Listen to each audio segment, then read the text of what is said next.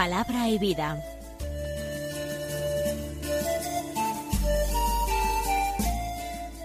Con el padre Manuel Horta desde Sevilla.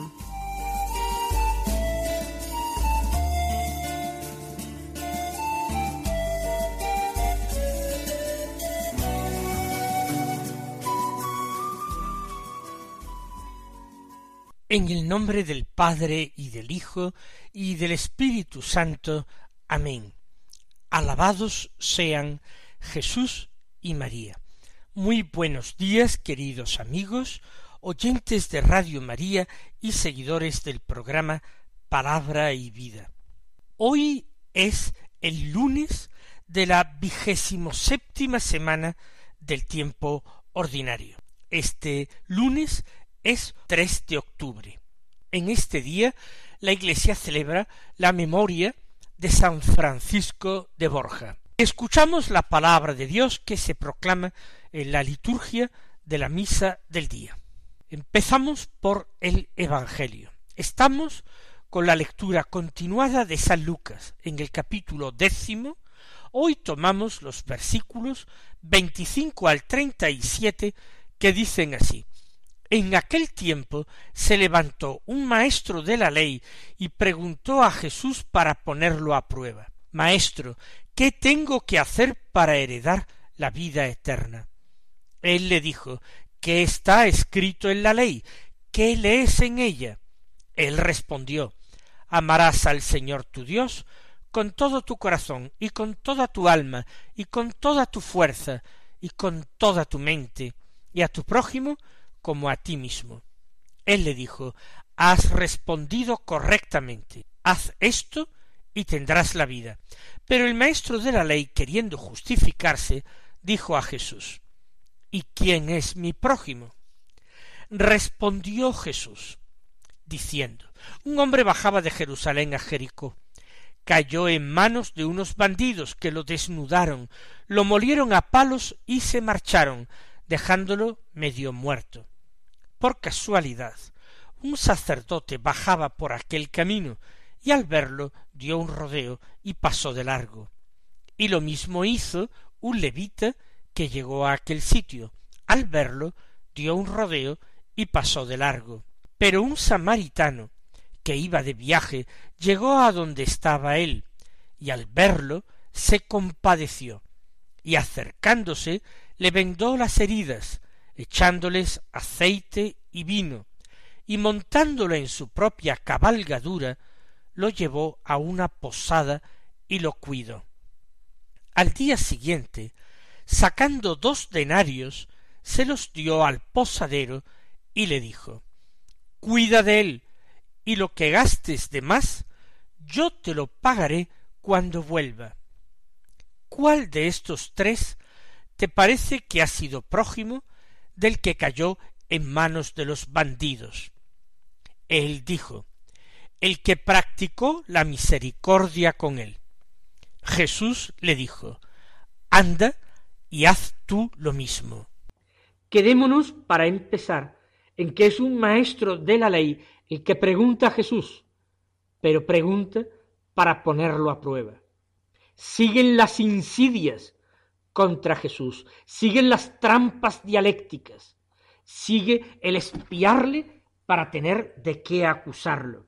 Le llaman maestro y sin embargo no quieren aprender, quieren acusar, quieren condenar. Preguntan qué hacer para heredar vida eterna.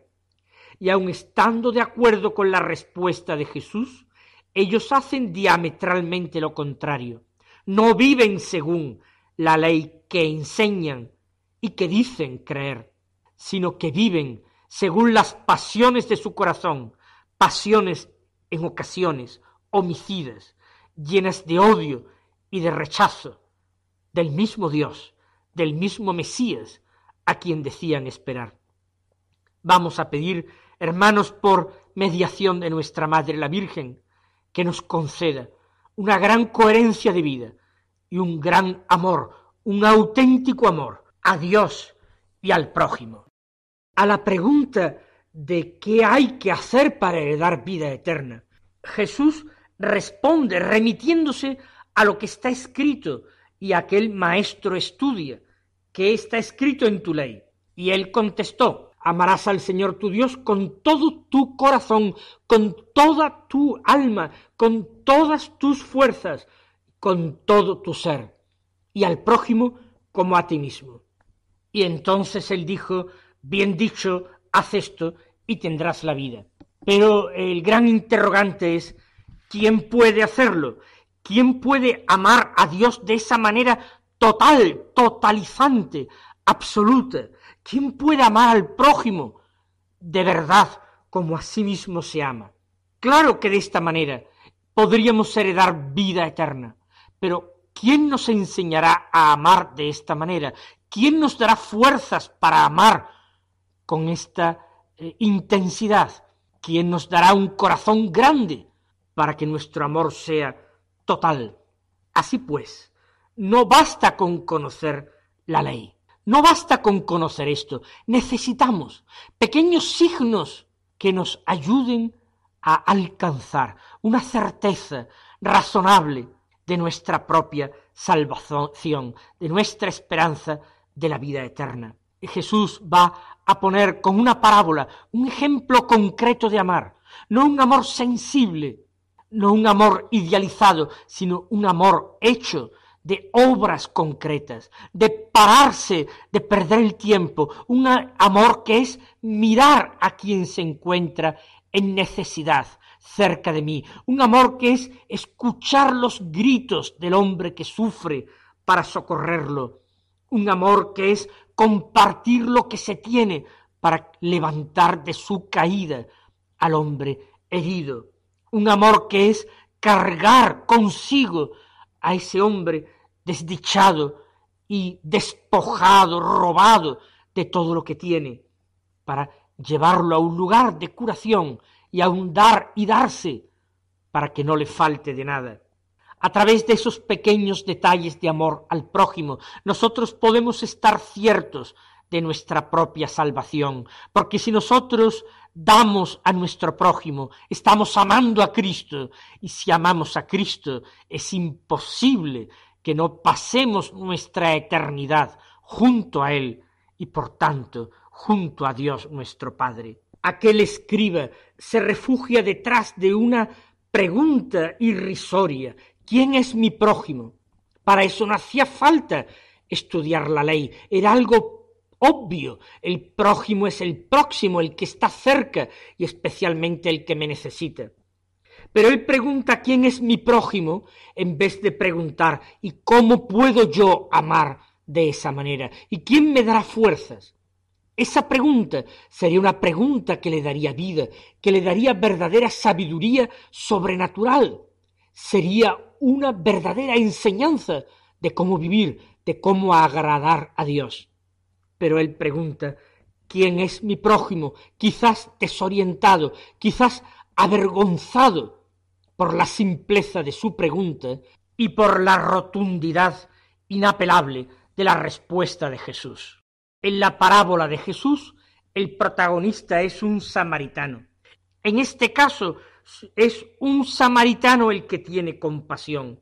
Le dio lástima, venda las heridas, les echa aceite y vino, lo monta en su propia cabalgadura y sigue él a pie, lo lleva a una posada, allí lo cuida y da dinero al posadero, dos denarios, encargándole, cuida de él, hasta mi vuelta. Lo que gastes de más, te lo pagaré entonces, a mi vuelta. Es muy claro quién es el que se porta como prójimo. El maestro de la ley lo dice, el que practicó la misericordia con él. Así pues, el maestro de la ley entiende lo que es la misericordia, al menos de una manera teórica, aunque en la práctica jamás la haya vivido y ni siquiera se plantee como un ideal de perfección el practicar la misericordia. Para que el maestro de la ley, la misericordia no tiene nada que ver con Dios, y eso a pesar de que la Escritura repite constantemente, es eterna su misericordia. No hay otra posible imitación de Dios que practicar la misericordia. No podemos imitar a Dios en su omnipotencia, ni en su perfecta sabiduría. No podemos imitar a Dios en su completa dicha, en su perfecta felicidad, pero podemos imitar a Dios a distancia, viviendo la misericordia, es decir, el amor del pobre, del desdichado, del, del necesitado. Más aún, si nosotros vivimos así, ¿cómo Dios no dejará de amarnos a nosotros? ¿Cómo Dios se dejará ganar en esta competición de amor?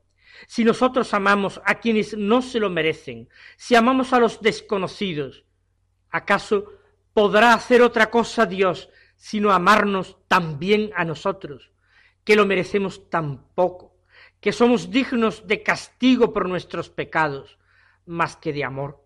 La confianza en nuestra salvación está precisamente en la misericordia de Dios. Y nosotros estamos seguros de alcanzarla siendo nosotros misericordiosos. Jesús termina con una frase breve, concisa, pero muy directa, muy incisiva. Anda, haz tú lo mismo. No basta con ver las cosas, hay que vivir. Eh, no basta con recitar la ley, si la ley queda en mera palabrería y no se convierte en carne de nuestra carne y en sangre de nuestra sangre. Hoy también Jesús se dirige a cada uno de nosotros y nos dice, anda, haz tú lo mismo. Y si le decimos, llenos de confianza, Señor, no somos capaces, no podemos, Él nos dirá, pídeme gracia para hacerlo Pídeme ese amor que rebosa de mi corazón, que desborda de mi corazón, ese amor que como un río impetuoso de agua viva brota de mí, de mi entraña, para que tú lo bebas. Diremos, Señor, danos siempre a beber de ese agua.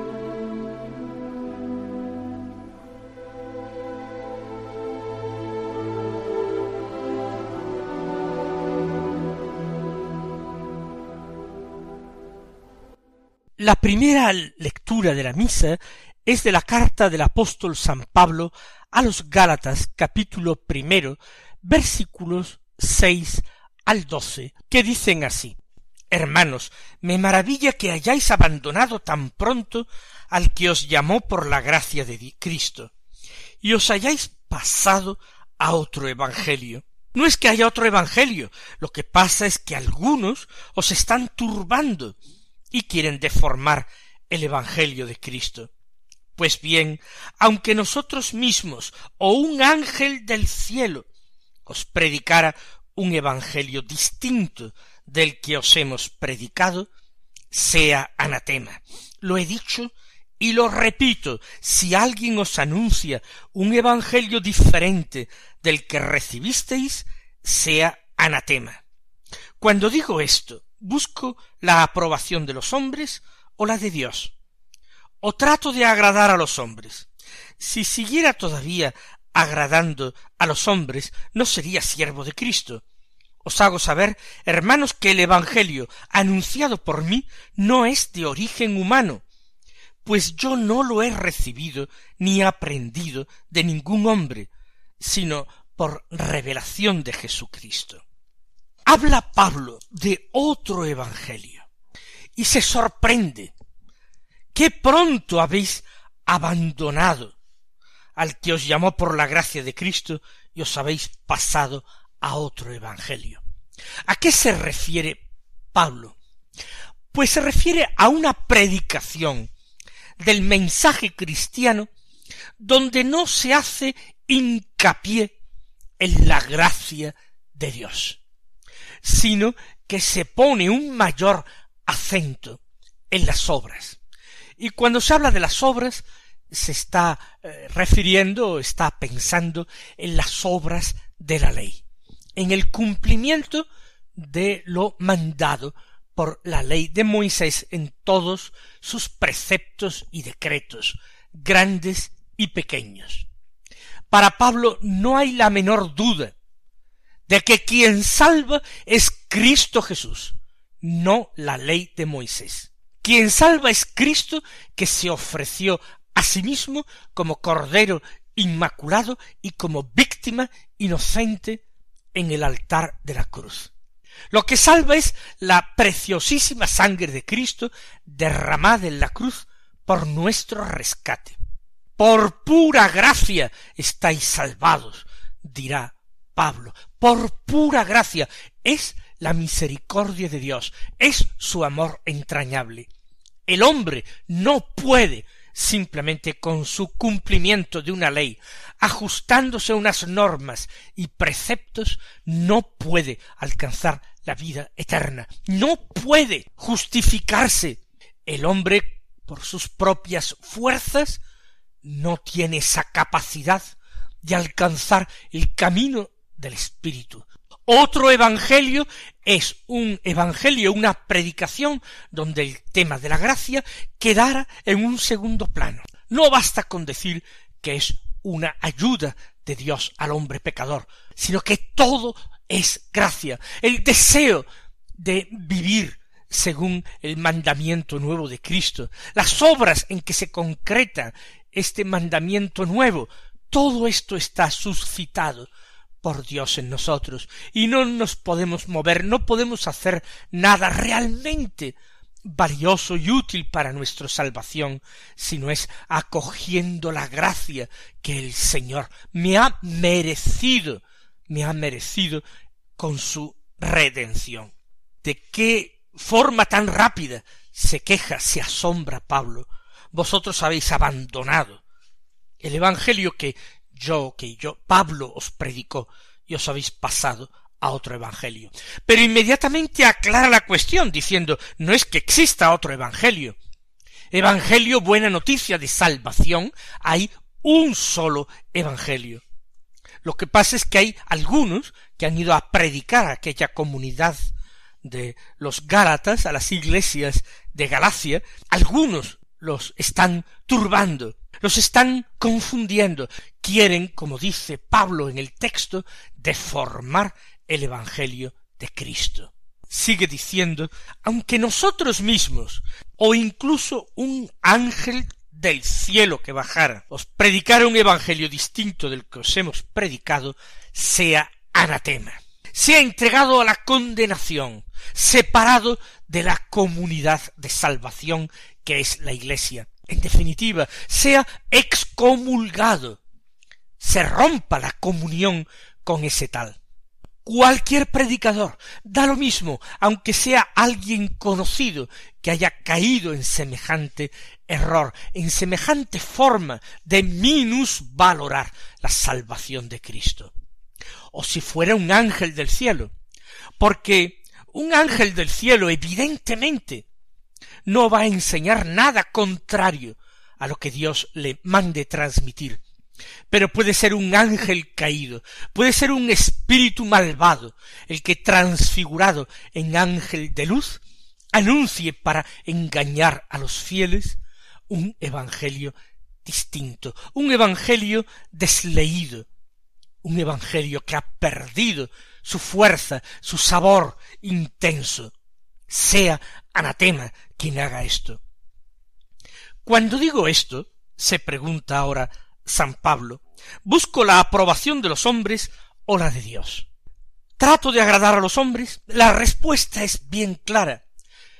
Todo esta, todo esto, esta lucha que lleva el apóstol, le trae innumerables sinsabores, incomprensiones. Habrá quien le acuse de que él quiere seguir interviniendo en la vida de las comunidades cristianas, que él, por un afán de control o de poder, sigue eh, transmitiendo sus mensajes o sus doctrinas. Hay muchas formas de complicarse la vida, hablando así y enseñando así. Para Pablo, lo cómodo sería callar. Él tenía ya sus propias complicaciones, sus propias persecuciones en otros lugares. ¿Para qué abrir nuevos frentes de lucha? Y él lo explica por qué lo hace. Desde luego no busca la aprobación de los hombres. Si actúa así, es porque busca la aprobación de Dios. Dice, si siguiera todavía agradando a los hombres, no sería siervo de Cristo. Esta palabra es terrible. Es una palabra que tiene que eh, ser entendida y vivida en nuestro mundo en el siglo XXI. A veces hay cristianos cobardes, cristianos tibios, cristianos acobardados, que disimulan la enseñanza de Cristo con tal de evitar, en parte al menos, la persecución de los hombres. Actúan tan equivocadamente porque no conocen la fuerza del Evangelio, no saben que todo es gracia, y no saben que en la medida de eh, el estado que, que ellos tengan y sus responsabilidades, el Señor les pedirá cuentas por supuesto, más a los pastores, a los malos pastores o a los falsos profetas que contaminen la pureza del Evangelio y anuncien un Evangelio distinto, degradado, contaminado. No sería siervo de Cristo si actuara así, dice Pablo. Os hago saber, hermanos, que el Evangelio anunciado por mí no es de origen humano. Pablo no se ha preocupado de dar sus opiniones personales. ¿Qué importancia tiene lo que piense Pablo? Él no predica lo que piensa, lo que le agrada. Él predica lo que Cristo Jesús le ha transmitido, lo que enseña la verdadera iglesia de Cristo. No es de origen humano esto, no es una sabiduría que yo haya aprendido en ninguna parte, ni en la escuela rabínica, ni en ningún otro eh, lugar de estudios filosóficos.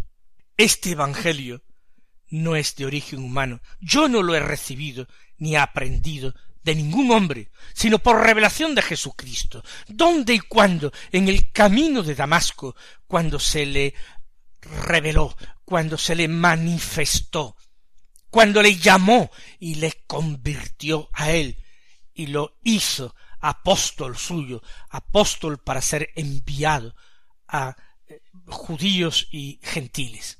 De esta manera, al comienzo de esta carta de Pablo a las comunidades de Galacia, él justifica el porqué de su preocupación, el porqué de su carta. Él sigue siendo responsable ante Dios de la fe que ha sembrado en el corazón de los Gálatas, y por eso, en cualquier circunstancia que viva, en cualquier lugar que se halle, él seguirá trabajando y esforzándose, eso sí, no buscando agradar a los hombres, sino agradar solamente al Señor. El Señor os bendiga y hasta mañana si Dios quiere.